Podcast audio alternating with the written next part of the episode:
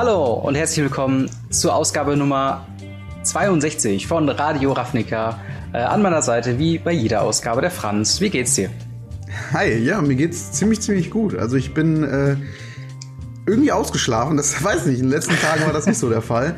Und äh, ja, es gibt so viele News in der Magic-Welt. Äh, ich platze schon fast äh, davon, von diesen mhm. ganzen News und möchte sie unbedingt mit dir teilen und äh, euch allen Zuhörern auch. Und äh, ich bin sehr, sehr, sehr gespannt auf eure Meinung. Wir haben heute super viele kontroverse Themen dabei. Das heißt, äh, wenn ihr irgendwas äh, loswerden wollt, schreibt es auf jeden Fall gerne irgendwie in den Kommentaren. Falls ihr es aber unterwegs hört, ähm, ja, schreibt gerne mal über Twitter oder so, falls ihr noch irgendwo dann zu den ganzen Themen eine Anregung habt oder selbst noch einen Kommentar. Aber wie geht's denn dir, Robin?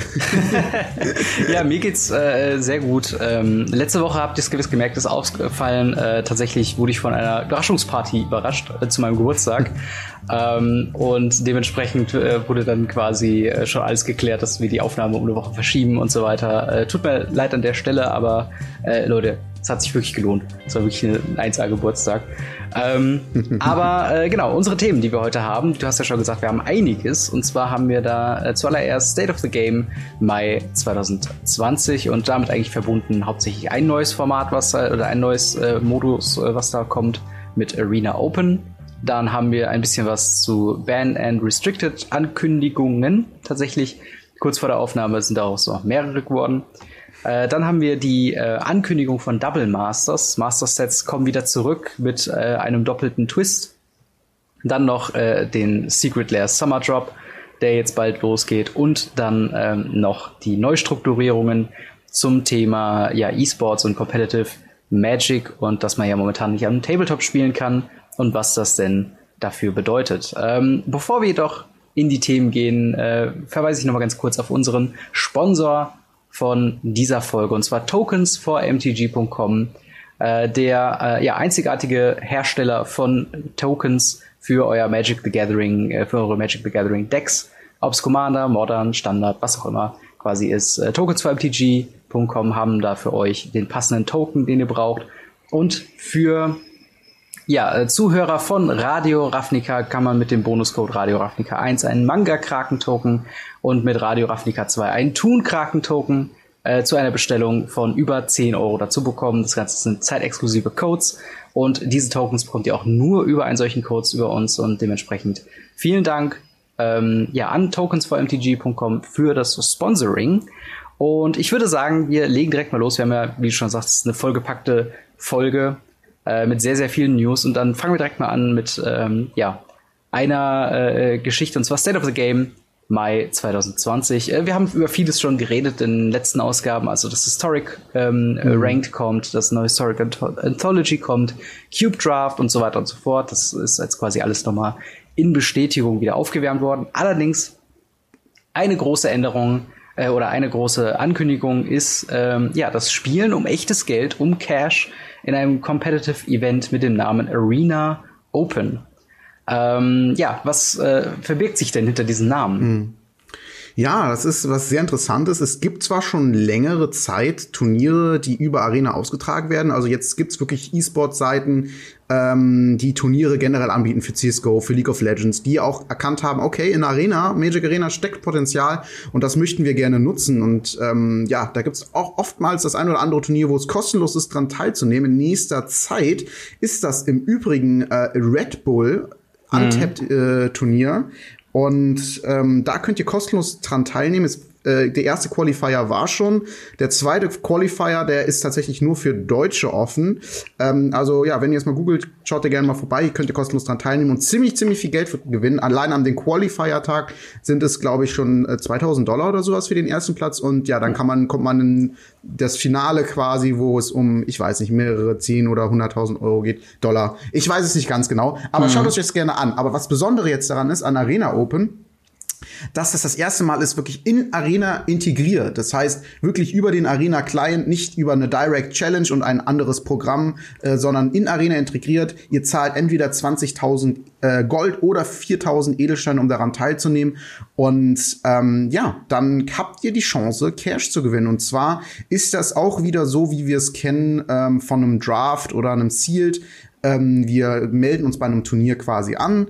Ähm, es gibt diesmal ein bisschen äh, striktere Regeln, was die Anmeldung an sich äh, be beinhaltet. Zum Beispiel muss man mindestens 18 Jahre sein. Es gibt regionale Teilnahmebeschränkungen. Ähm, man braucht für den Erhalt von den Geldpreisen braucht man DCI und iPay-Account. Aber gut, das sind noch so andere Sachen. Mhm. Außerdem ist es halt auch wichtig, ähm, wie gesagt, dass man sich zu einer bestimmten Zeit registriert dafür. Das gibt so ein, wirklich ein ganz kleines Zeitfenster, in dem man quasi äh, das sich dafür registrieren kann, warum auch immer. Und dann hat man, ich glaube, ein paar, einen Tag ungefähr Zeit, diese sieben Matches oder drei Losses äh, voll zu machen.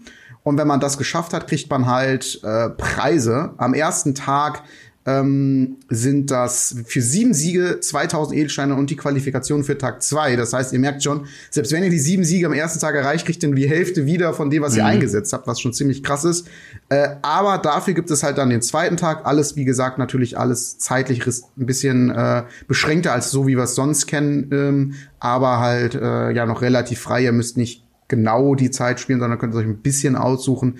Aber dann, äh, ja, wenn ihr dann null Siege habt, äh, also dies, diesmal habt ihr nur zwei Niederlagen und dann fliegt ihr raus. Und wenn ihr null Siege habt, gibt's keinen weiteren Preis. Bei einem Sieg gibt's die 2000 Edelsteine. Das heißt, dann habt ihr erst, ähm, ja, dann habt ihr erst tatsächlich das, die Edelsteine zurück. Und dann bei sieben Siege, oder sagen wir erstmal bei sechs Siegen gibt es 1000 Dollar und bei sieben Siegen 2000 Dollar bei fünf Siegen zum Beispiel 20.000 Edelsteine nochmal zusätzlich. Äh, ja, das ist eigentlich Arena Open und ja. ähm, das schlägt echt mehr oder weniger ein wie eine Bombe, weil es, wie gesagt, das erste ist, äh, wo man wirklich in Arena, man kann sich ja die 20.000 in Gold ja auch locker mehr oder weniger im Spiel äh, erarbeiten und halt auch dann mal da sein Glück zu probieren. Ähm, das ist natürlich etwas extrem Interessantes und äh, ja, ähm, was hältst du denn davon? Ähm, also ich finde es sehr interessant, auf jeden Fall aus mehreren Perspektiven. Zum einen, ähm, ich finde eine ne, ne schöne Herangehensweise an die ganze Geschichte ist tatsächlich, ähm, dass du keine äh, Restriktion hast, dass du einen Mythic Rank haben musst oder dass du irgendwie in, in, die Ladder hoch angekommen bist. Du kannst dich quasi einfach nur, wenn du das Geld oder ähm, das Gold und die Gems zahlen kannst, kannst du dich einfach anmelden.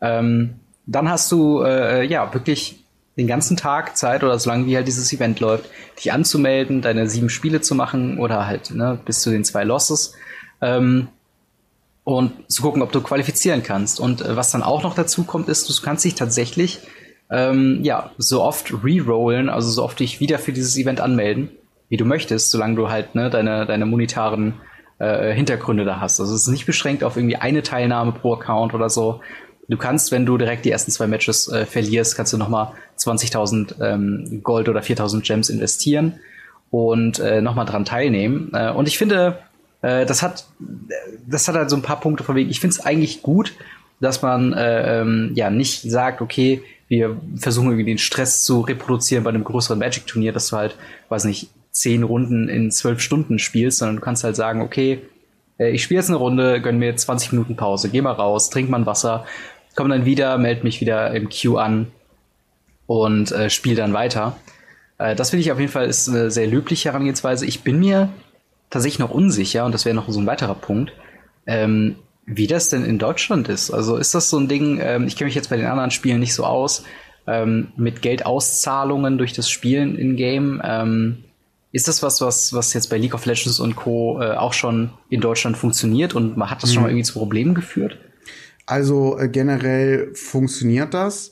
Ähm, bei anderen Sachen ist halt die Teilnahme kostenlos und wenn die Teilnahme kostenlos ist, gilt auch nicht das Glücksspielgesetz, denn du hast nichts eingesetzt. Das ist nämlich ein ganz wichtiger Teil des äh, Glücksspielgesetzes. Deswegen weiß ich das zum Beispiel für andere Turniere, wo du keinen Eintritt bezahlst, ist es, mhm. äh, greift das Glücksspielgesetz nicht.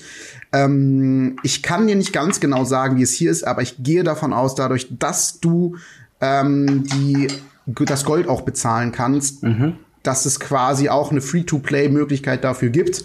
Ähm, und auch, dass du quasi Edelsteine zahlst und nicht, äh, du klickst drauf, ich zahle jetzt 20 Euro, mhm. klack, und ich habe teilgenommen, sondern ähm, du hast halt die Währungen und ich kann mir schon vorstellen, ich kann es natürlich rechtlich nicht untermauern, das ist jetzt einfach ja, nur klar. mein Gefühl, äh, das sagt, ähm, das ist machbar. Ich meine, sonst würden sie es wahrscheinlich auch nicht tun oder ja. sagen, hey, Deutschland ist ausgeschlossen von diesem Turnier.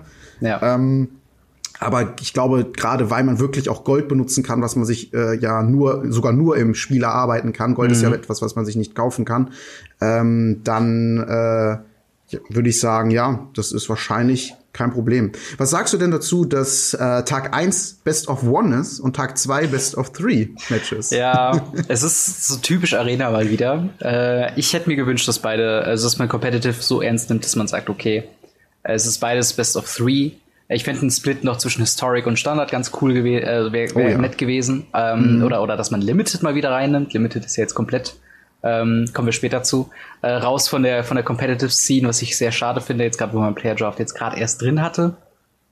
Ähm, aber allem in allem ähm, ist es, glaube ich, ein logischer Schritt für Wizards, die ja wollen, dass du Standard spielst und die dann auch sagen, okay, wir wollen diese, diesen Einstieg so attraktiv wie möglich machen und äh, kompetitive äh, Gleichheit, sage ich jetzt mal, äh, im Meta und so. Äh, das kommt dann im zweiten Teil, wo du dann die Leute hast, die sich schon qualifiziert haben. Mhm. Ähm, äh, ja. Auch so ein, ja. Bin, bin der, also ich finde es auf jeden Fall, äh, ich finde es auf jeden Fall interessant. Aber was wolltest du denn sagen? Ja, ich finde es, ich find's halt auch interessant, ob die wirklich vielleicht sich gesagt haben, hey, komm, äh, wir machen jetzt hier keine Best of Three Matches, wir wollen jetzt die Frust Frustration nicht so hoch machen für Casual-Spieler, mhm, die sagen, ja. hey, ich investiere mal meine 20.000 Gold, check mal, was da so geht, aber ich will nicht ellenlang in äh, Best of Three Yorion-Matches rumhängen, Klar. Ähm, bis ich denn da äh, gucke, ob ich jetzt meine sieben Siege schaffe oder nicht. Und äh, dann erst halt, wenn es wirklich um Cash geht, zu sagen, alles klar, wir machen jetzt hier äh, Best of Three, ähm, denn wir wissen, dass das natürlich auch die fairere Methode ist. Alleine, dass natürlich bei einem Best of One es nach wie vor so ist, dass ein äh, dass das, das Arena aus mehreren Händen dir automatisch die bessere aussucht. Ich glaube, ich, mhm. ich, weiß nicht, ob es zwei oder drei Hände sind. Und sie sagt, okay, da sagt halt ein Algorithmus, okay, äh, hier ist Land zu Kreatur äh, und äh, Nicht-Kreaturverhältnis ganz gut auf der Hand und die kriegst du jetzt. Ähm, das ist natürlich bei Best of One Competitive immer so eine Sache, wo ich mir denke, ja, schwierig, ne? Aber ich mhm. habe halt das Gefühl, dass es echt wirklich um so ähm, den Durchschnittsspieler von Arena, was natürlich immer die meisten Spieler äh, sind bei so einem Spiel, ähm, einfach nicht frustrieren möchte und sagen möchte, hier äh, Best of One, da hat jeder auch mal die Chance, einfach mal einen Lucky Punch zu machen und einfach ja. das Best of One zu gewinnen und sich für Tag zwei vielleicht insgesamt zu qualifizieren und auf der anderen Seite, wenn es halt nicht klappt, dass man auch schnell wieder raus ist hm. und äh, die Möglichkeit hat, nochmal neu zu investieren. Das ist auch nochmal natürlich so eine ja. Sache, ne? Wenn man schneller durch ist, dann hat man natürlich auch schneller die Möglichkeit, noch mal Geld dafür auszugeben. ich bin mal sehr gespannt. Es ist ja jetzt auf jeden Fall ein Testlauf, definitiv, weil ja. es ja wieder das erste ist. Und ich bin gespannt, wie es läuft und wie dann äh, im nächsten Mal, das nächste Mal, da werde ich dann auf die Folge heute Rückbezug nehmen, wenn es das noch mal gibt, Arena Open 2, wie dann ähm, das Verhältnis ist von äh, ähm, Einsatz, den man hm. geben muss, ne? also Gems oder Gold, den man bezahlen muss und den Preisen, die man bekommt. Ob es gleich bleibt, ob es weniger wird, ob es vielleicht sogar mehr wird und sie merken, alles klar, damit können wir Leute locken und äh, wir verdienen damit auch gut Geld, also machen wir das noch mehr. Ja. Bin ich auf jeden Fall insgesamt sehr gespannt. Ich meine noch einen kleinen Fun-Fact an der Seite gelesen zu haben, dass einer das mal ausgerechnet hat, dass wenn man 54 Prozent seiner Matches gewinnt, äh, man Gewinn macht bei diesem Turnier. Hm. So. Also ich meine, die, die, ähm, ich meine, die Gewinnausschüttung gerade an Tag zwei ist ja auch unabhängig von den, ähm, von den Dollarpreisen ist es ja schon auch nicht schlecht. Also wenn du dann mit zwei Wins schon quasi 2000 Gems im Ganzen raus hast, dann mhm. äh, ist das dann auch ja schon auf jeden Fall nicht schlecht. Auch wenn natürlich die Herausforderung in dem einen Turnier äh, 7-1 maximal gehen oder 7-2 maximal gehen zu können ja. und Tag 2 nur 7-1 gehen zu können, ist natürlich eine äh, Herausforderung. Und natürlich der, der Münzwurf entscheidet da ja auch über so ein bisschen mit. Ja. Ähm, noch ein paar äh, quasi Nebenpunkte, äh, die in so einem kleinen QA zusammengetragen wurden, sind die Frage nach ähm, Einbindung in MPL und Magic Esports, wo es äh, momentan gesagt wurde, okay, äh, wie du schon eben meintest, es ist momentan erstmal nur äh, sehr separat davon, also quasi Testphase zu sehen. Ähm, und äh, also es gibt keine Mythic Points, es wird keine Qualifizierung für eine Mythic Championship oder Invitation oder sowas mhm. bekommen. Äh, zur Frequenz wurde gesagt, dass ähm, man sagt, äh, dass man bis zu mehreren im Jahr haben will.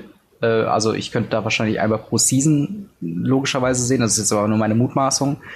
Und äh, zum Thema andere Formate äh, wird ja auch schon gesagt, okay, sie sind gerade am Schauen, was für Formate, unter anderem Draft wird halt hier erwähnt, ähm, sich dafür eignen. Und es ist mehr eine Frage von wann als ob quasi äh, diese ähm, anderen Formate mit reinkommen. Also ich bin mal gespannt, was man davon hören kann.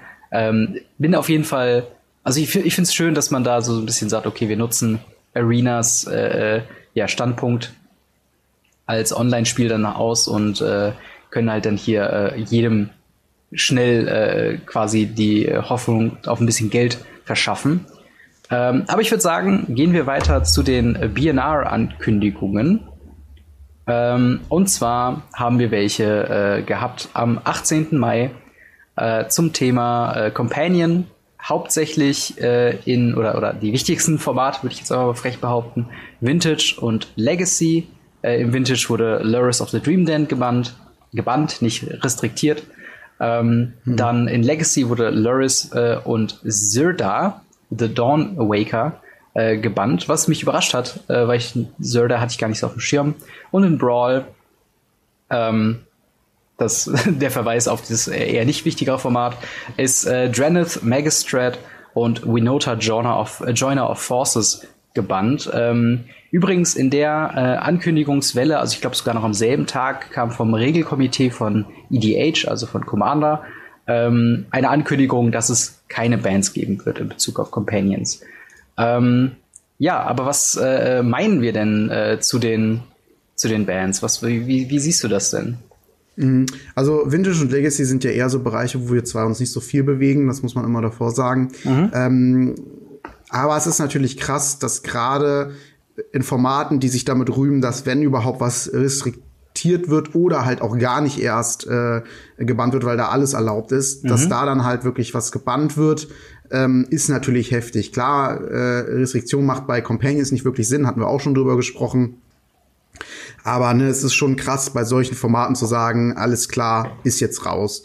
Und ähm, ich weiß halt nicht wirklich, wie, wie krass äh, dir das beeinflusst hast. Ich, ähm, der Lurus, ich meine, die haben ja die Daten von Magic Online, was das angeht. Und mhm. offensichtlich war das schon, war das schon da ein Riesenthema.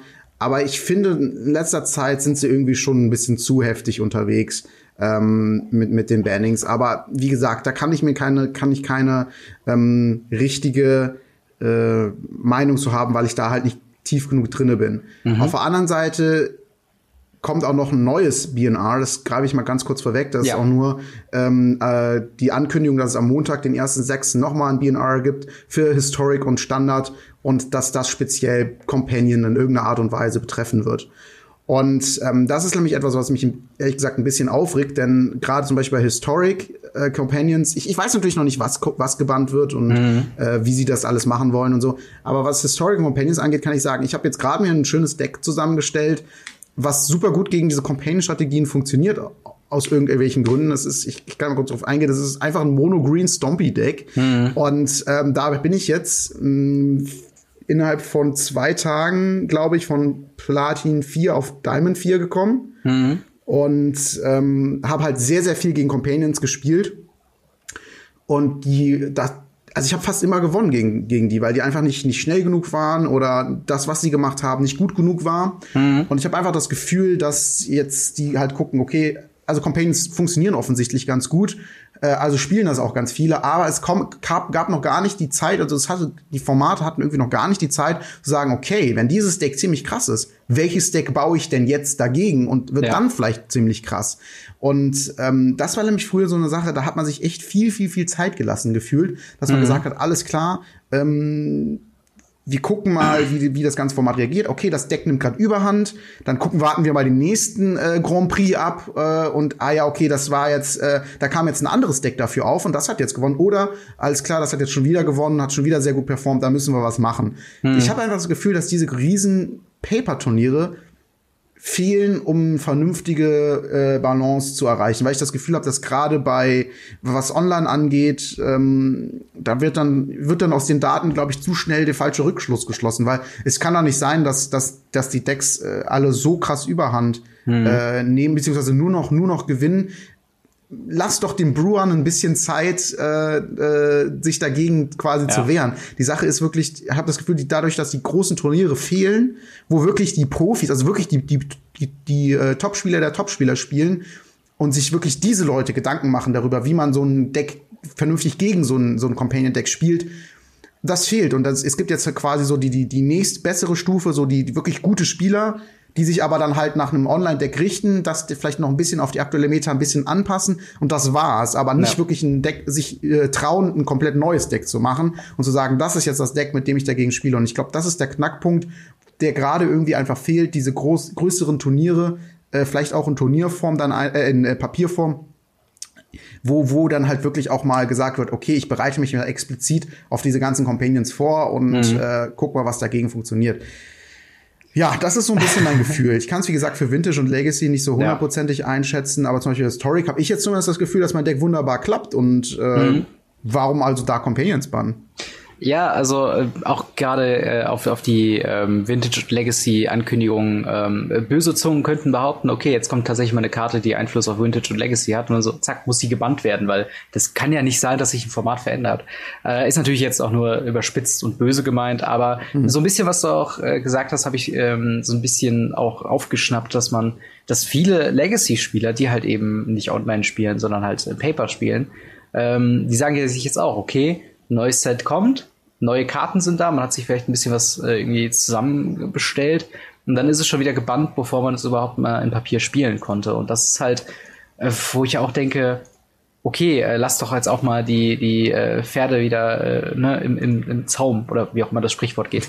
äh, die, die Kirche im Dorf, so, wo ich dann auch denke, äh, das ist halt äh, so ein Ding, es wird sehr, sehr viel geschossen und dieser, dieser Magic Agro Flash Mob auf ein neues, äh, auf ein neues Meta und so weiter, finde ich halt, ähm, ist immer so ein bisschen mit, mit, äh, also ist immer schwierig zu sehen, gerade weil dann auch immer so Stimmen sind, die dann halt in eine ähnliche Richtung gehen, wie du auch sagst, so, es gibt traditionelle Decks, die dann mit kleinen An, äh, Anpassungen sich quasi äh, gegen diese, ähm, ja, gegen Companions dann auch richten können. Und Companion ist eine mächtige Fähigkeit auf jeden Fall aber ein bisschen mehr Zeit wäre das schon nett gewesen. Und wenn ich da wirklich die BNR-Announcement für Historic und Standard sehe, zwei Formate, wo ich eigentlich vollkommen okay mit war, mit Companions, sind ja dann wirklich mehr so die, ja, so die, die, die, je älter es wird, desto mehr broken werden ja die, die Companions quasi. So war ja immer so die Devise, seitdem sie halt quasi draußen sind und die ersten Ergebnisse da sind. In, in Standard zum Beispiel muss ich sagen, sehe ich mit Companions keinerlei Probleme. Also ich finde, die passen super da rein. Es gibt äh, nette Budget-Decks wie das Mono White, was wir beim letzten Mal besprochen haben, oder auch Mono Red äh, hat eine Renaissance erlebt. Ähm, die, äh, ne, die späteren, oder die mehr auf Late Game fokussierte Decks wie Control. Mhm. Mit, Cycling auch. Genau, können, äh, genau, Cycling Decks oder halt ähm, ne, die, die Yorion ähm, Control Decks und so weiter. Das sind ja die, die formen sich natürlich in Schienen, die es schon vorher gab. Da hat sich jetzt nicht mhm. so viel verändert durch Companions. Nur wenn du da nach Modern schaust, wo dann auf einmal Junt ein Loris, spielt, äh, anstatt halt auf, ähm, ja, auf, auf Liliana und uh, of the Vale und so weiter quasi eng zu gehen, das sind halt dann die Sachen, wo ich denke, okay, wenn nimmt es da nicht überhand, dass sich alle um diese Companions formen. Ähm, aber ja, ich bin auf jeden Fall mhm. gespannt, was da für äh, Ankündigungen jetzt am 1.6. dann kommen wird. Ob sie denn Companion, äh, weil das war ja auch ein Zitat aus der davorigen Ankündigung, wo dann gesagt äh, wird, okay, wenn wir längere äh, gesundheitliche Probleme im Metagame sehen mit den Companions, äh, gehen wir auch nicht davor, eine Errata zu machen, also die Mechanik, äh, wie die Companion-Mechanik funktioniert, an sich zu verändern. Vielleicht will man das ja ausprobieren, äh, auf Arena mit Standard und Historic äh, in Form dieser neuen BNR-Announcement. Ich bin gespannt, was es mhm. kommt. Ich persönlich bin immer noch sehr, sehr traurig darüber, dass ich äh, vermutlich, wenn sie den Oko-Weg gehen, äh, noch nicht mal dazu gekommen bin, die einmal äh, in Paper spielen zu können. Ähm, denn dann sind sie schon wieder direkt raus und äh, es ja. war eigentlich nie passiert, die Companions. Ja, also ich, ich finde halt wirklich, ich mag das Standard zurzeit nicht, aber das ist ja kein Grund jetzt zu sagen, hey, ich, du bist gebannt und du bist gebannt ja, und ja. du bist gebannt. Weil, wie schon gesagt, es gibt viele verschiedene Decks zurzeit in der Meta. Klar dreht das sich das alles um Companions zurzeit, aber gerade im Standard, das ist ein rotierendes Format. Ja. Naja, mal gucken. Mal gucken. Standard, Standard ähm, war auch, ich denke mal, der erste Sechste wird mehr Klarheit bringen. Ne? Ja, Standard war auch schon vor Companions nicht immer so super geil. Also es, wir hatten ja, auch schon es gab Zeiten, hatten wir weniger Decks, die gut funktioniert haben. Genau, und das ist halt, ja, manchmal auch vielleicht ein bisschen zu schnelles Jammern auf zu hohem Niveau. Aber mhm. wir schauen mal, was die Ankündigung bringt. Ja. Genau. Dann äh, kommen wir jetzt mal zu einer neuen oder zu unserer Produktankündigungswelle, muss man ja schon fast sagen. Ja. Äh, und zwar Double Masters. Äh, die Rückkehr von Master Sets Ähm, ja, Franz, was verbirgt, was verbirgt sich denn dahinter? Ja, Master Sets. Also vielleicht mal ganz kurz für Leute, die da noch gar nichts anfangen können, denn das mhm. letzte Master Set ist, glaube ich, ungefähr anderthalb Jahre her zur Zeit. Also wenn Double ja. Masters rauskommt, wahrscheinlich ungefähr zwei Jahre. Winter 2018 kam das letzte Master Set raus, und zwar Ultimate Master. Mhm. Und da mit Ultimate Master haben sie gesagt, wir machen erstmal keine Masterprodukte. Erstmal heißt bei denen offensichtlich anderthalb Jahre bis zwei Jahre.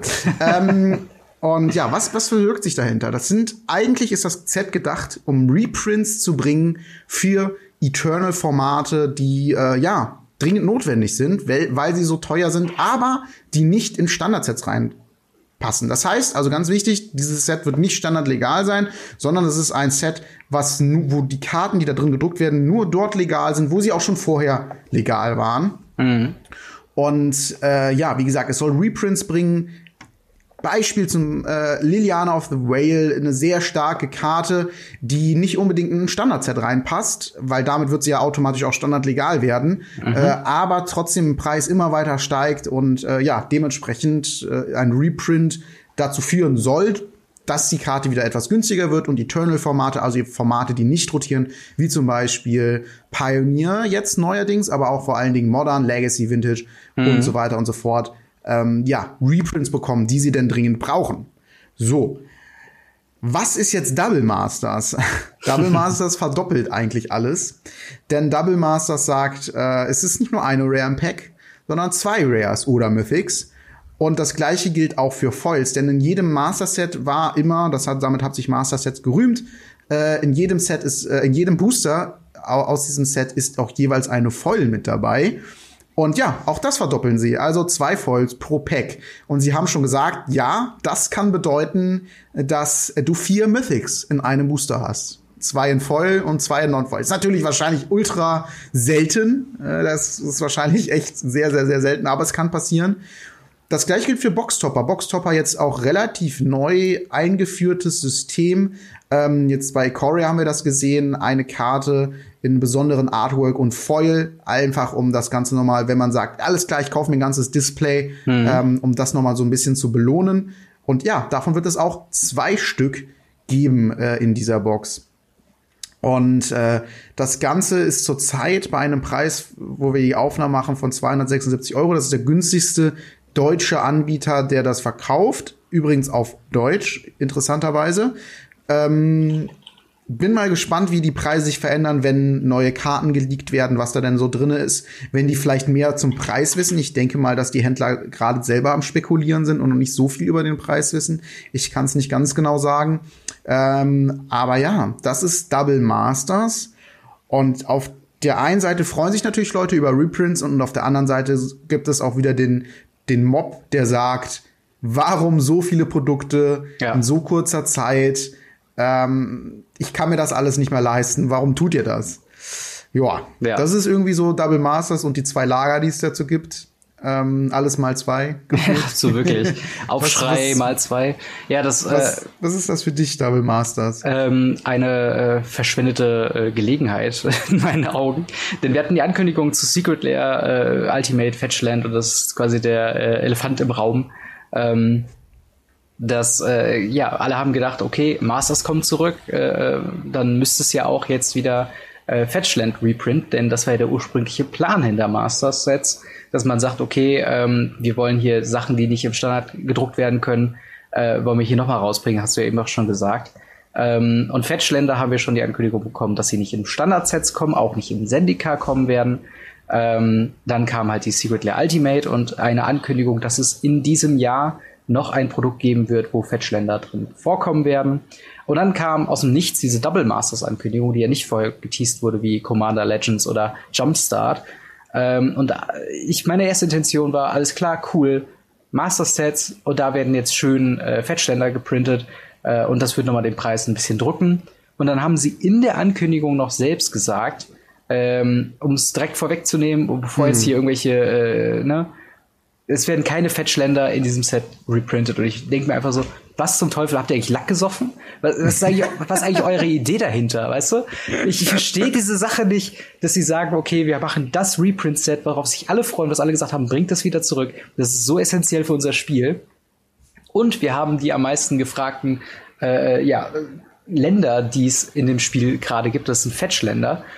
Und die packt ihr nicht zusammen. Also, es, was soll denn der Scheiß? Also, ganz im Ernst, mich regt es richtig auf. Das versauert mir auch so ein bisschen die gesamte Ankündigung. Also, wir reden gleich auch noch über die ersten Previews, die da gekommen sind. Und die sind ziemlich cool und auch wertvoll. Aber es sind halt eben leider keine Fetchlands. Die wurden von vornherein gesagt, okay, äh, auch noch, ich weiß nicht warum, aber ich denke mir dann auch so, wenn du schon so arrogant an die Sache rangehst und das so direkt von vorne weg. Äh, ich meine, ich kann verstehen, warum sie es gemacht haben. Ja, ja klar. Ähm, direkt Damit nicht der Shitstorm. Danach groß wird, wenn alle Karten gespoilt sind und alle denken, wo sind denn jetzt die Fetchlets? Ja, genau. Und aber das halt gerade in so einem äh, in so einem Kontext mit der Secret Lair Ultimate Edition, die ich immer noch nicht vergessen habe, äh, wie und viele andere Spiele auch nicht, äh, wirkt das halt einfach nur noch arrogant und auch lächerlich zu sagen, okay, äh, ihr wollt sie nicht im Standard-Set printen, ihr wollt sie nicht in Commander-Decks printen, ihr wollt sie nicht in Premium-Booster-Sets printen, ihr wollt sie eigentlich nur als Singles verkaufen, wie sie es halt jetzt mit dem überteuerten 400 Euro oder 400 Dollar äh, Secret Lair Ultimates macht, damit ihr auch selbst noch schön viel Cash macht fünf Karten.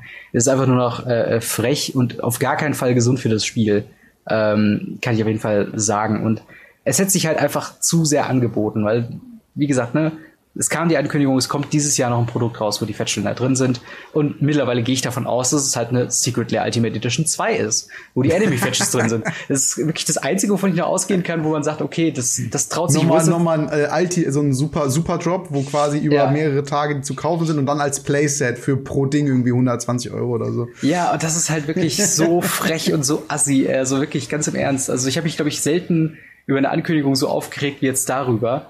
Ähm, Weil ich halt einfach denke, okay, es ist eigentlich die Gelegenheit schlechthin, Fetchländer zu reprinten. Alle würden sich drüber freuen. Der ganze Aufschrei mit denen, dass, ne, dass, dass die Boosterbox dann so teuer wäre, wäre erträglich her gewesen, wenn man sagt, okay, dafür kriegen wir im großen Stil Reprints äh, in, in den Markt geschwemmt, aber das scheint nicht die Priorität von Wizards zu sein. Ähm, aber dafür ähm, ja, haben wir auf jeden Fall ein paar ganz nette Karten, um von meinem Rant-Modus wieder ein bisschen runterzukommen. äh, und zwar haben wir äh, fünf Previews derzeit, ähm, die allesamt sehr viel wert sind. Äh, zum einen äh, Mana Crypt, Kalia of the Vast, äh, äh, Moment, wie heißt das? Altraxa, Predator's Voice, Blightsteel Colossus und Doubling Season. Alles Karten, ähm, also zumindest die, die mir jetzt quasi einfallen, also äh, hauptsächlich Doubling Season, was in Battle Bond quasi gereprintet wurde. Übrigens ein 4 Euro Booster Set, kein 20 Euro Booster Set. Äh, und auch Mana Crypt wurde in Mystery Boosters letztens erst reprintet. Äh, auch Mystery Booster war, sagen wir mal, 4,50, ein bisschen über den normalen Boosterpreis. Äh, wird jetzt hier nochmal äh, quasi reprintet. Und wir haben für alle sehr, sehr schöne ähm, ja, Boxtopper, Foil, äh, beziehungsweise Boxtopper-Varianten mit ähm, neuem Artwork, nicht gestrecktem Artwork. Und äh, wie ist denn deine Meinung zu den, ähm, zu den neuen Artworks, die wir bekommen werden?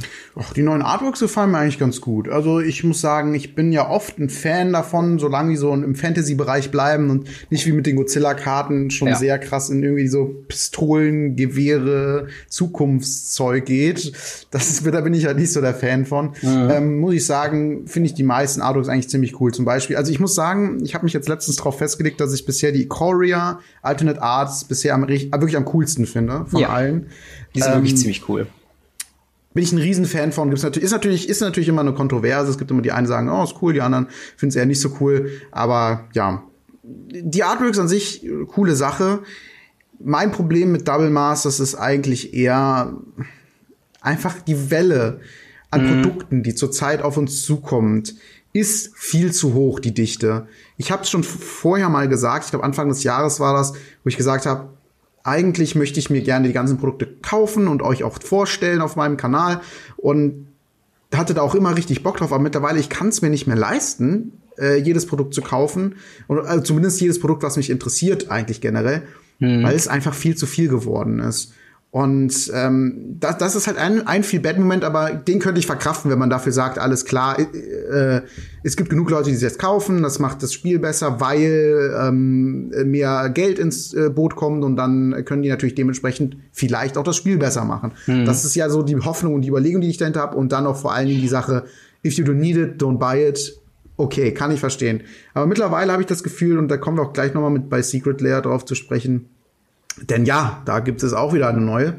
Ähm, habe ich einfach das Gefühl, dass die Ressourcen, die zur Verfügung stehen, äh, zurzeit für die falschen, an den falschen Stellen halt ausgegeben wird. Und das ist, um möglichst viel Geld zu verdienen in möglichst kurzer Zeit, ohne Rücksicht darauf, was das denn fürs Spiel an sich bedeutet. Das ist so momentan, also dieses Gefühl kommt immer mehr in mir hoch.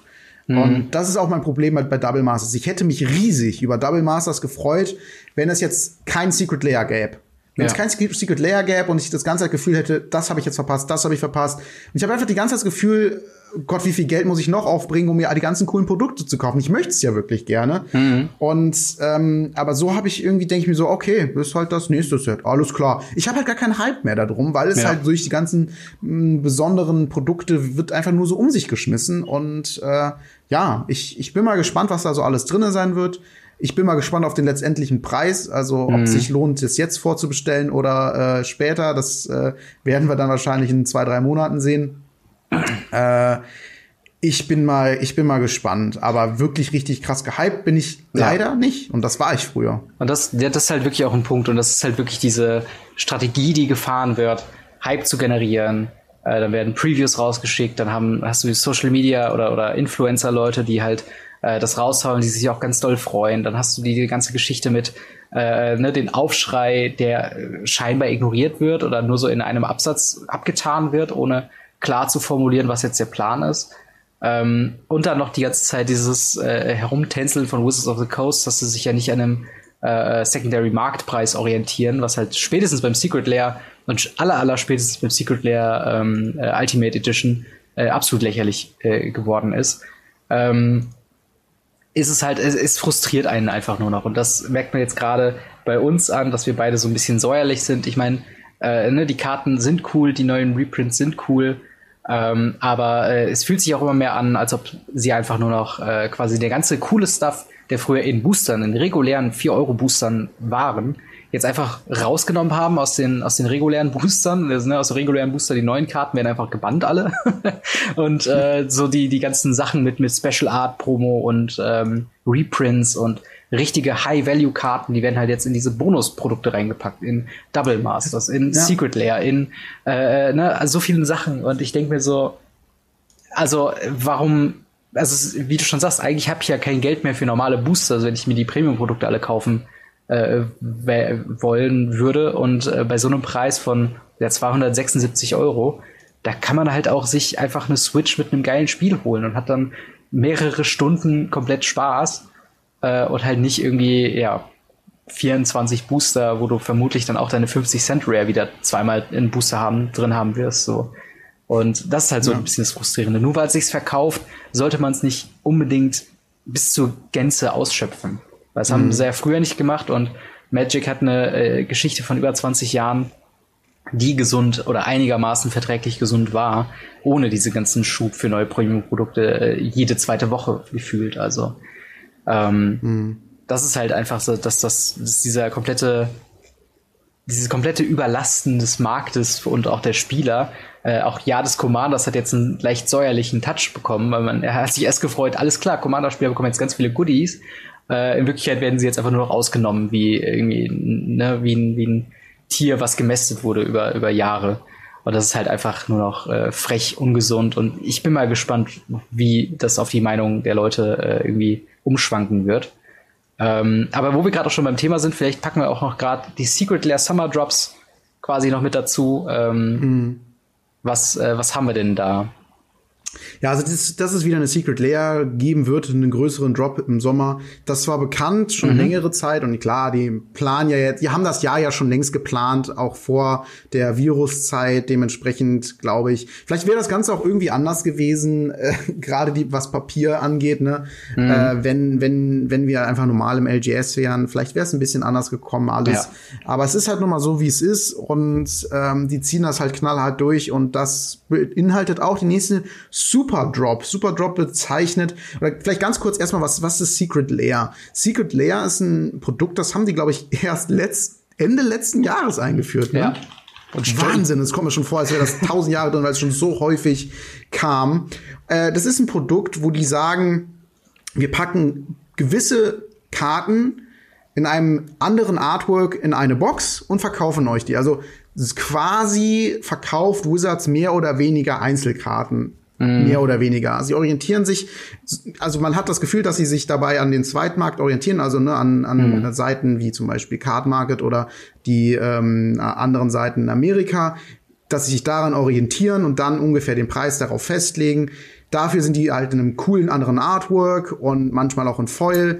Und ja, das ist so, so Secret Layer. Und da denken die sich halt so aus, okay, wir haben, äh, wie gesagt, verschiedene äh, Schienen, die wir fahren und darüber, da in diesem Stil sind dann diese, diese Drops, also diese Secret Layer Drops. Mhm. Und äh, ja, das machen wir. Und jetzt kommt halt wieder ein Super Drop.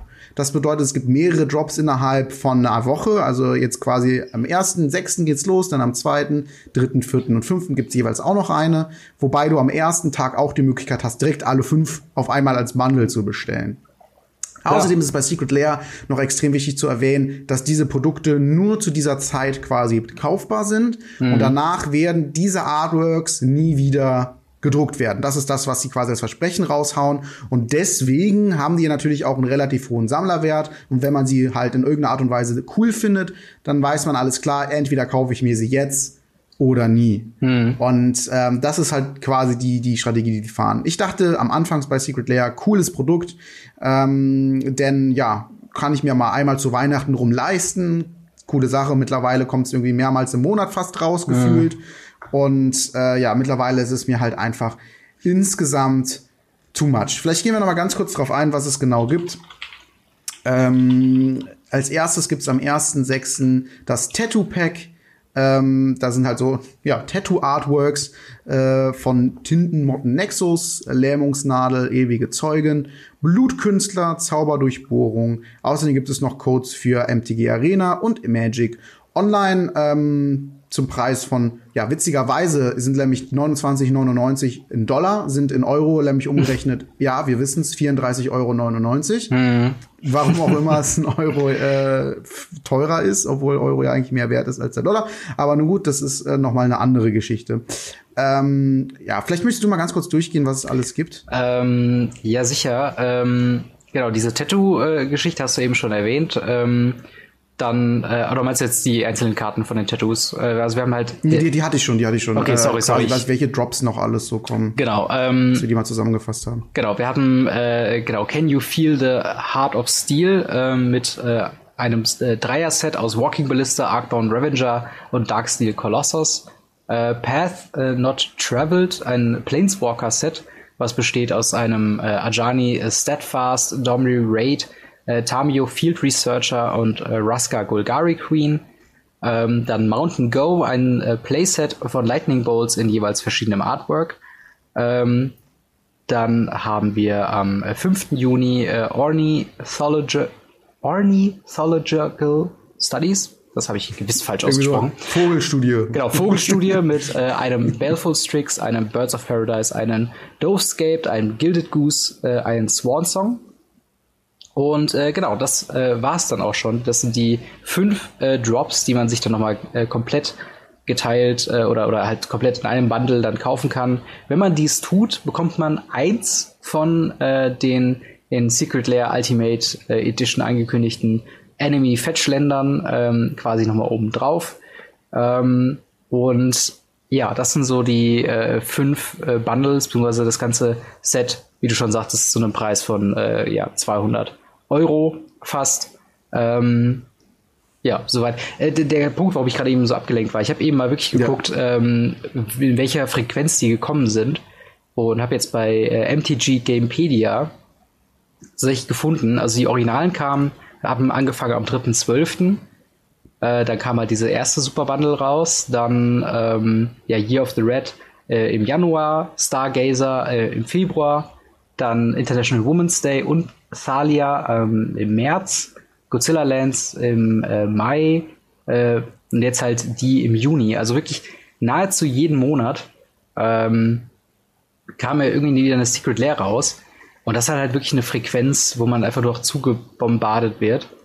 Ähm, wo ich dann auch mir irgendwie unsicher bin, ähm, was das denn bedeuten könnte. Tatsächlich das eine, was ich ganz interessant finde, aber das war beim ersten äh, Secret Lair Super Drop äh, auch schon ähnlich mit dem äh, Playset äh, von Lightning Bolts. Ähm, beim letzten Mal war es halt das Playset von äh, Serum Visions, was ich ganz interessant fand, weil es halt eben Playset ist und für Competitive Play ideal geeignet ist.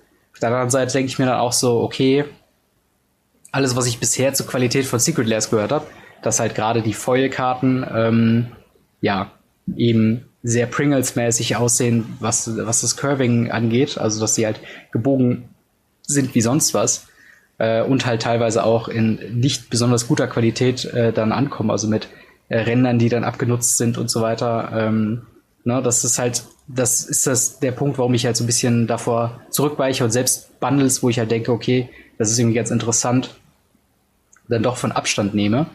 Ähm, sonst, was ich gedacht hätte, was interessant wäre, wäre äh, dieses Heart of Steel Package mit Walking Ballista hauptsächlich.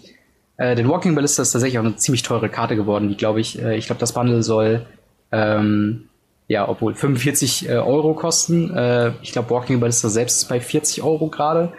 Also allein da würde sich das fast schon lohnen, aber mir gefällt das Artwork leider nicht. Ich bin kein äh, Transformers-Fan und hier dieser, weiß nicht, Autobot inspirierte Walking Ballista ist halt leider einfach nichts für mich. Mhm. Ähm, aber ja, was, was, äh, wie ist denn deine Meinung zu den einzelnen Bundles? Also wenn du jetzt die eins rauspicken ja. könntest, was würdest du denn nehmen? Äh, ich glaube, wenn ich eins rauspicken würde, wäre es bei mir auch äh, Lightning Bolt, weil es halt einfach ein Playset ist ähm, und ich äh, ja das halt ganz cool finde, aber auf der anderen Seite spiele ich auch kein Deck, wo Lightning Bolt drin vorkommt, also ja. warum sollte ich mir das holen? Ähm, ich habe mal ein bisschen eine Umfrage gemacht äh, über Facebook. Ähm, was, was so eure Meinung ist zu, zu, zu Secret Layer und allgemein mhm. äh, zu Premium-Produkten. Und ja, die Antworten waren schon relativ äh, durchwachsen. Also manche, also viele, viele sind finden es eher nicht so gut, manche sagen aber, sie finden es nice, einfach ganz kurz, ich finde es nice. Äh, zum Beispiel sagt der Ernesto, ähm, und viele sagen halt auch, äh, auch ganz kurz völlig übertrieben, zum Beispiel Andy sagt das. Und äh, ja, dann gibt's aber noch die, die etwas ausführlicheren äh, Antworten. Einer davon äh, sagt zum Beispiel der Christian, ich finde das Ganze total ähm, überschwemmt den Markt total. Ähm, es gibt Reprints, Secret Layer, Collector Boxen, VIP Boxen und alles weitere, was Wizard sich noch einfallen lassen wird. Es kommt fast jeden Monat was Neues heraus. Scheinbar ist die Community hier immer noch nicht satt davon. Vor ein paar Jahren wusste man, aber auf wie viele Editionen man sich jährlich freuen kann. Mhm. Und das war auch gut so. Plus ein weiteres Sonderprodukt war auch völlig in Ordnung, hat niemand etwas dagegen. Aber dieses Jahr nimmt es echt Ausmaße an. Naja, am Ende des Tages entscheidet jeder für sich, ob er sich das gönnen möchte und wie viel er dafür zu zahlen bereit ist. Und wiederum ein anderer sagt, dass ähm, unterstützt quasi genau das und sagt, ja, uh, if you don't want it oder if you don't need it, don't buy it, then we don't produce it.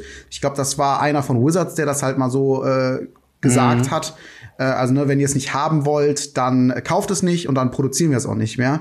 Aber äh, die gucken natürlich, dass sie Reprints rausbringen, gerade mit Secret Layer zum Beispiel, die sich am Zweitmarkt orientieren. Und wenn du sagst, ich, wenn ich bin günstiger, wenn ich mir das Secret Layer hole, ähm, als wenn ich es mir irgendwo anders bestelle. Plus, es ist noch ein cooles Artwork. Klar kaufe ich mir das dann. Mhm. Und ich habe auch immer gesagt, Leute, das sind Sachen quasi Cosmetics wie bei Arena. Ja. Wenn ihr es nicht haben wollt, kauft es euch nicht und gut ist. Beschwert euch nicht. Das habe ich immer gesagt, das war immer mein Standpunkt. Aber mittlerweile habe ich einfach Sorge, dass Ressourcen, die da sind, dafür genutzt werden, um möglichst viel Geld in kurzer Zeit aus dem Spiel rauszuholen. Ja.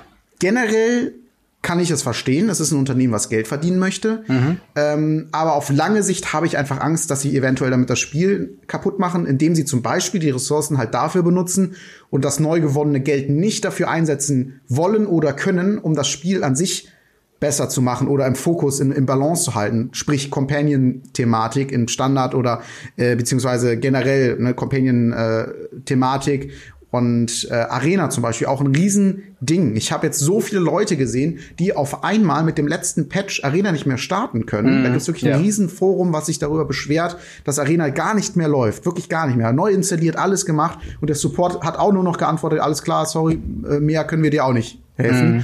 Und wenn das natürlich die Plattform ist, über die die ganzen Turniere stattfinden soll, Leute, dann guckt doch bitte erstmal, dass das funktioniert oder wenn ihr mehr Geld reinbekommt, nimmt es und benutzt es dafür, neue Leute anzustellen. Aber wenn das nicht funktioniert, ihr müsst erst die, also die Kernkompetenz muss halt am besten äh, muss funktionieren. Und das ja. ist halt ein Balancing vom Spiel an sich, also mit den Karten, die rausgebracht werden, und auch Arena als super wichtige Plattform, wenn darüber jetzt gerade in so einer Zeit die ganzen Turniere auch ablaufen. Guckt, dass das läuft und wenn ihr dann die Premium-Produkte rausbringt und die anscheinend so erfolgreich sind, dann bitte nutzt das Geld, was ihr daraus äh, gewonnen habt, um äh, alles andere auch besser zu machen. Und ja. wenn das jetzt nicht in der nächsten Zeit mal passiert, weil äh, Secret Layer gibt es ja schon etwas länger und Geld muss ja schon viel geflossen sein, das würde sie ja nicht immer weitermachen. Mhm. Wenn das nicht in der nächsten Zeit passiert, muss ich halt irgendwann mal sagen, okay, ich finde es schade, dass jetzt hier Geld rausgenommen wird aus dem Spiel, also Geld ja. rausgepresst wird aus den Spielern, so viel wie möglich.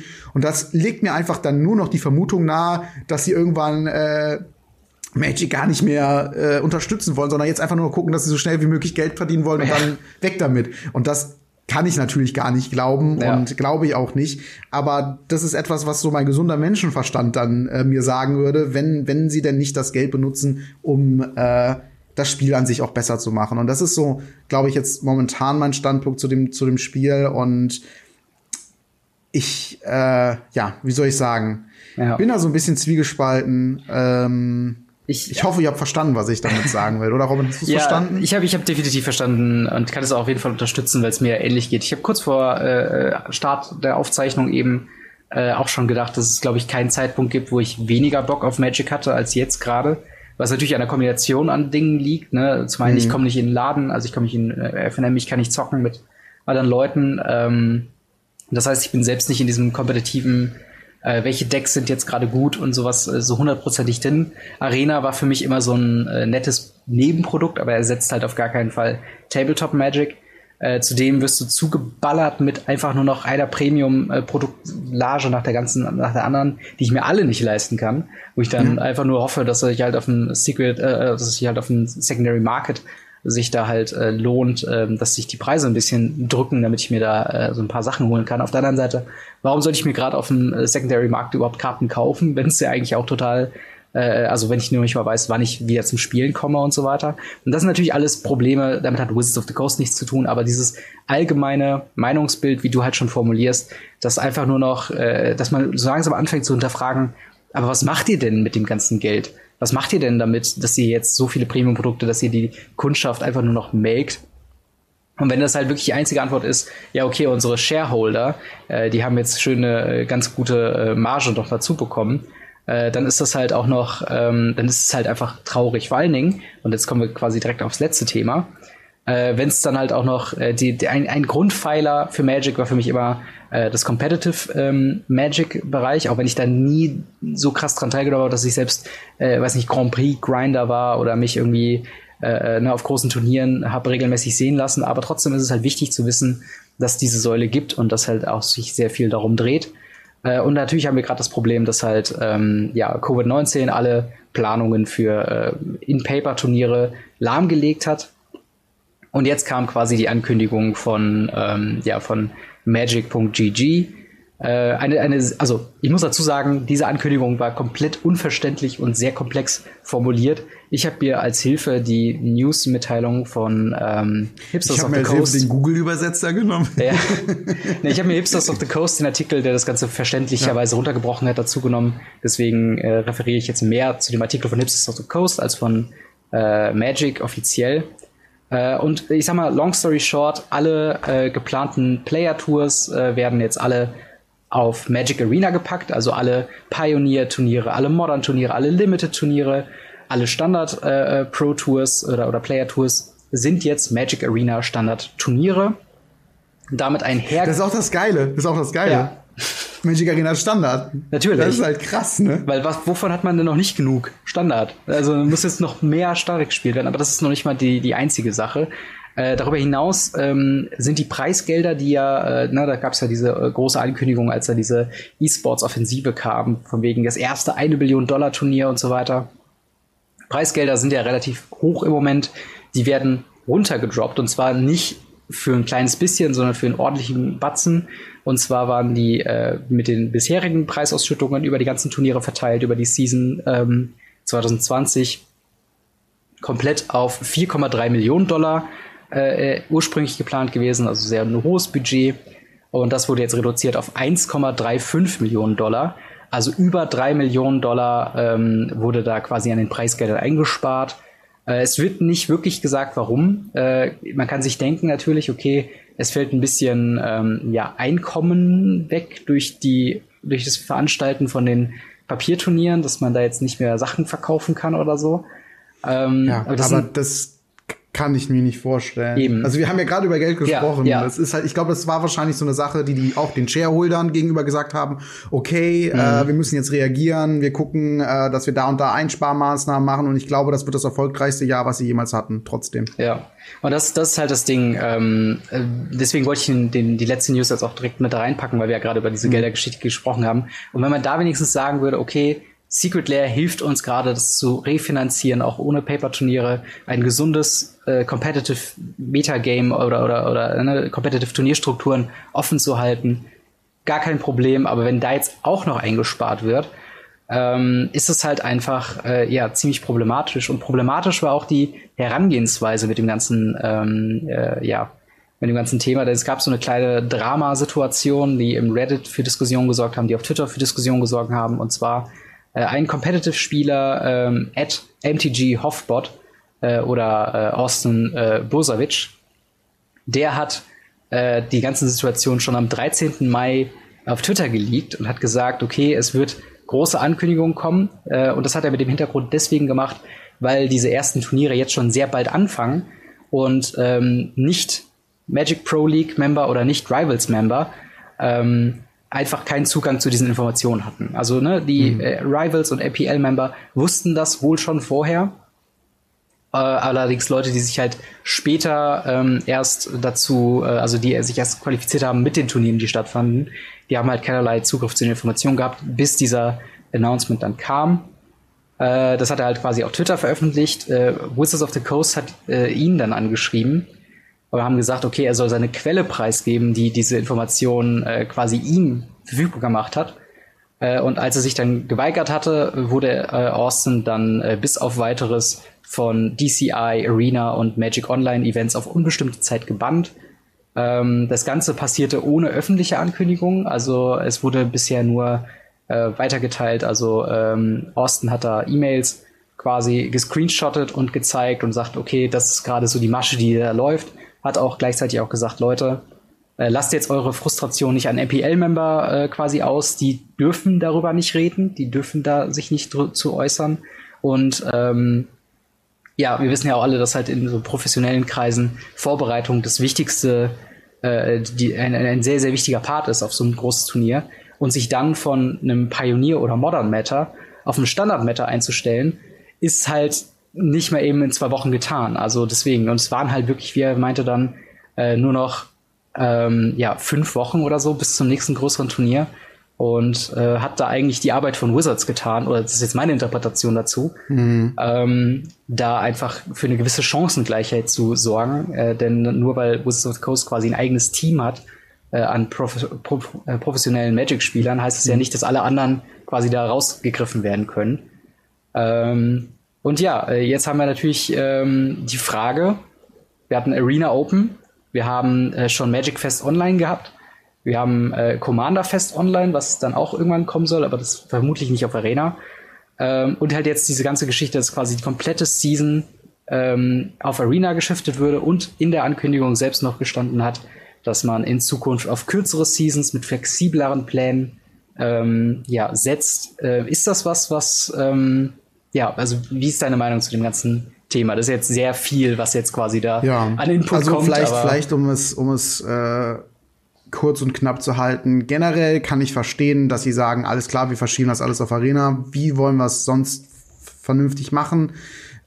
Kann ich verstehen, auch wenn es wirklich schmerzhaft ist für viele Spieler, die sich mhm. qualifiziert haben und vielleicht auch gerade extra für Pioneer, Modern oder Limited äh, qualifiziert haben und halt keine Lust haben auf, auf Standard. Ist natürlich schmerzhaft kann ich verstehen, um es vielleicht mal ganz kurz auszudrücken. Mhm. Das ganze, die ganze Diskussion um ähm, um Austin ist natürlich heftig. Also das ja. ist das ist wieder um ziemlich ziemlich krass.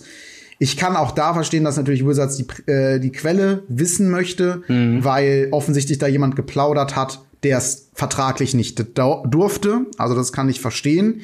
Äh, aber natürlich die Art, wie Wizards generell damit umgeht. Also erstmal, dass diese Ankündigung nicht früher kam, auch für alle anderen. Ähm, das das erste, äh, was nicht geht. Und das zweite, was nicht geht, ist dann den den Austin äh, dafür zu bestrafen. Ich meine, letzten Endes klar, die müssen auch irgendwie ein Exempel statuieren, damit es nicht nochmal passiert, aus deren mhm. Sicht.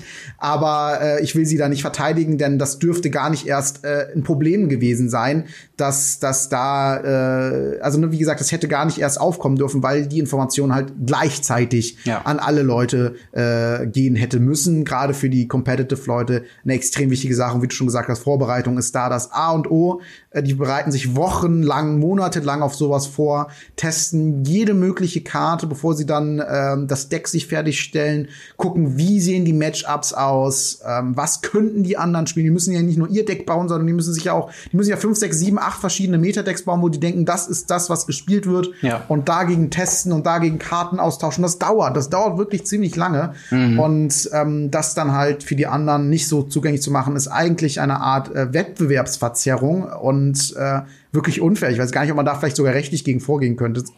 Ja. Mein Gerechtigkeitsgefühl sagt mir, das geht. So ein Bauchgefühl, wie es richtig generell aussieht, weiß ich natürlich nicht. Ja. Ähm, ja, also das, das geht gar nicht. Und dann den Austin so hart zu bestrafen dafür, finde ich auch das falsche Signal ja. äh, an, alle anderen. Ähm, und ja, vor allen Dingen, interessanterweise, ja. Äh, vor allen Dingen, sie bestrafen ihn ja nicht, dass er die Informationen geleakt hat, sondern er, also er hat ja, er hat eigentlich Whistleblow betrieben, also hat er nur die Informationen weitergegeben, die er bekommen hat. Ähm, sondern dass er halt, äh, sie haben ihn deswegen gebannt, weil er sich nicht an äh, äh quasi an die Nachforschungen, wer das jetzt geleakt hat, äh, quasi beteiligt hat, was ich auf jeden Fall ähm, also es ist hochgradig fragwürdig, mit Quellen quasi das zu verlangen, sozusagen. Okay. Ja, also ich meine, ne, verlangen sowas mal von einem Journalisten, ja, ja, dass er genau, seine genau. Quelle preisgibt. Also äh, wenn es um, um heikles Thema geht. Also das ist etwas, das sind wirklich Methoden, äh, die kennt man vielleicht, äh, ich weiß es nicht. Also das ist schlimm, es ist auf jeden Fall schlimm. Sehr, sehr schlimm, ja. Ähm, ja, ja, also das ist Krass. auf jeden Fall eine sehr interessante Geschichte. Ich muss gerade noch einen Nachtrag äh, machen, ähm, und zwar es wird tatsächlich, ähm, äh, ich habe ja gesagt, das soll alles Standard werden. Das war tatsächlich nicht so. Äh, es wird tatsächlich ein in der Mythic Invitational vom 28. bis zum 30. August 2020 äh, wird eine Passage auch Historic Constructed sein. Ähm, interessant. Zur Vollständigkeit halber. Äh, was ich aber auch dann interessant finde, dass man Historic jetzt in den Competitive ähm, Magic-Rahmen wieder mit reinbringt. Äh, sieht man jetzt zum einen ja ne, an den, an den äh, Ladder, die wir jetzt dazu bekommen haben. Äh, aber ja, auf jeden Fall freut mich für das Format, allerdings äh, quasi die ganzen Umstände drumherum. Also ich hätte trotzdem immer noch lieber äh, Modern, Pioneer oder auch Limited gesehen. Und ich bin nicht mal so ein großer Limited-Fan. Ähm, als äh, Limited quasi sowas. Ja, also es ist, ist auf jeden Fall ein, ein, angenehmes Format halt auch wieder für Einsteiger, aber das ist halt hm. was, was momentan äh, ja nicht so drin sind. Ich bin auch mal gespannt, was diese Ankündigung mit kürzeren Seasons irgendwie auf sich hat. Wir haben ja schon sehr groß äh, über über ähm, ja dieses ganze neue Magic-Herangehensweise an an Competitive und E-Sports schon ähm, gesprochen und auch den ganzen Plan mit MPL, mit Rivals. Ob der jetzt alles zusammenbricht, weil man keine großen Turniere mehr machen kann, ich bin mir unsicher. Also ähm, ich hoffe natürlich erstmal, dass diese ganzen Schritte jetzt äh, eher nur auf äh, Covid-19 zu schieben sind und halt nicht auf den allgemeinen Plan mit Magic nur noch Arena ähm, competitive nachzugehen. Äh, mhm. Äh, denn das wäre tatsächlich was, da hätte ich ja sehr, sehr wenig Lust drauf. Also äh, so ja, toll glaub, wie Arena ist. ich auch nicht. Es gibt eine riesen, riesen Fangemeinschaft, die ja. mit äh, online gar nichts anfangen kann und die nur Papier spielen und ich glaube nicht, dass sie die vergessen werden. Ja, das wäre auf jeden Fall sehr, sehr schade. Und ich hoffe halt, dass man in Zukunft ein bisschen mehr oder ein bisschen ja, genauer die Sachen halt aufarbeitet, wenn es halt gerade um Bannings geht. Und ich meine, Austin war ja selbst auch Pro-Spieler. Und jetzt quasi zu sagen, okay, auch DCI ne, kann bei keinen Paper-Turnieren, wenn sie stattfinden würden, mitnehmen, kann nicht bei Arena teilnehmen. Er, sein Online-Ding wurde gebannt für äh, offizielle Turniere, also es ist schon ziemlich, ziemlich krass. Ähm, also wir hatten schon Fälle von, von Bannings wegen, äh, weiß nicht, Cheating oder sowas, die halt bei weitem nicht so krass aussehen. Ja, ne? das, das, ist, das ist eigentlich mal ein krasser Vergleich. Ne? Ja. Und böse Zungen würden behaupten, dass, äh, dass ehemalige Cheater äh, in anderen Turnieren ins Finale gekommen sind. Aber das ist, glaube ich, noch eine andere Sache. Ähm, ja, auf jeden Fall, ähm, ja, das wäre es erstmal von äh, unserer Seite aus, würde ich fast noch meinen. Ähm, wie gesagt, ein sehr, ähm, sehr intensive äh, Folge heute mit sehr vielen kontroversen ja, auf jeden Fall, auf jeden Themen. Fall. Also auf jeden Fall lasst euch da, lasst uns da an euren ähm, Meinungen dran teilhaben in den Kommentaren oder über Twitter. Äh, vielleicht können wir da ja in der nächsten Folge noch mal ein bisschen drauf eingehen, was da eure Stimmen äh, quasi dazu sagen. Äh, zusammengefasst hatten wir ja da die Arena Opens, BNR-Ankündigungen, äh, Double Masters und Secret Lair und dann äh, das äh, bisherige oder für die nähere Zukunft anstehende Ende vom Competitive Tabletop Magic ähm, und diese ganzen Austin äh, Bosavic ähm, ja, Banning-Geschichte. Ähm, auf jeden Fall, wie gesagt, lasst uns da gerne dran teilhaben in, in den Kommentaren oder auf Twitter. Äh, vielen Dank auch nochmal an den Sponsor der heutigen Folge, tokens4mtg.com. Und denkt dran, bei einer Bestellung von über 10 Euro kriegt ihr für den, äh, mit dem Bonuscode entweder Radio Ravnica 1 einen Manga-Kraken-Token oder mit Radio Ravnica 2 einen Toon-Kraken-Token dazu. Das Ganze gibt es nur zeitlich exklusiv über einen solchen Code. Äh, vielen, vielen Dank fürs Sponsoring Tokens for MTG und vielen Dank für euch, äh, an euch fürs Zuhören. Und äh, wenn, äh, dann äh, sehen wir uns dann nächste Woche wieder mit, was auch immer gerade in der Welt von Magic abgeht. Äh, bis dahin, haut rein. Ciao. Ciao.